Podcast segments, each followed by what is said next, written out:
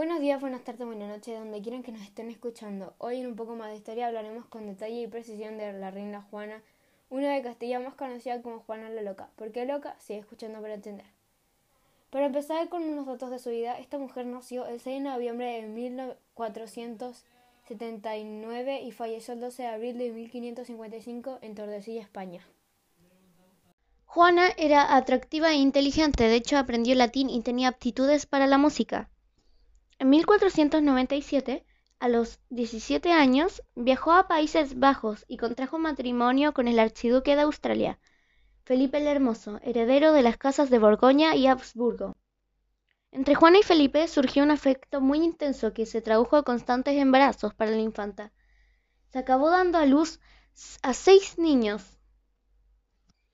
En 1500 se convierte en reina para gobernar durante los siguientes 50 años.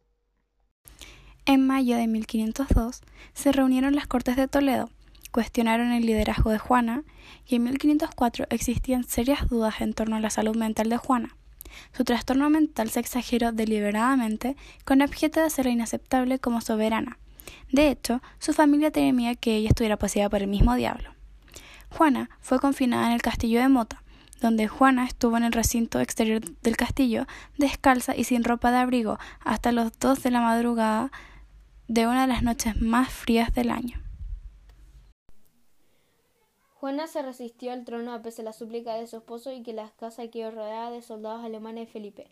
Juana tenía enfermedades mentales, por lo tanto le apodaron Juana la Loca. Ella estaba obsesionada con su marido, al punto de llegar a pedirle a las sirvientas que lo sacaran de su tumba.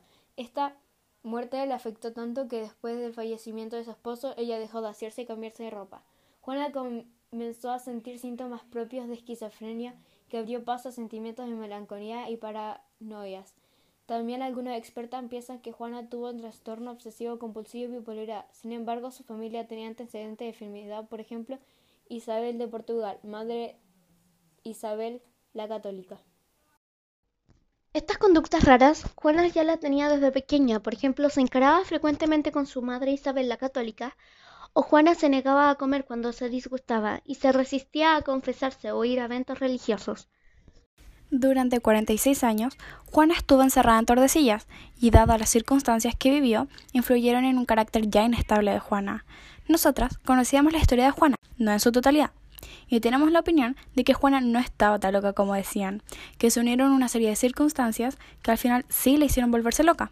Pero, ¿quién no se volvería loca con un encierro de 50 años y los abusos de un padre y marido que se aprovecharon de ella? Hasta aquí el episodio de hoy y nos vemos otro día.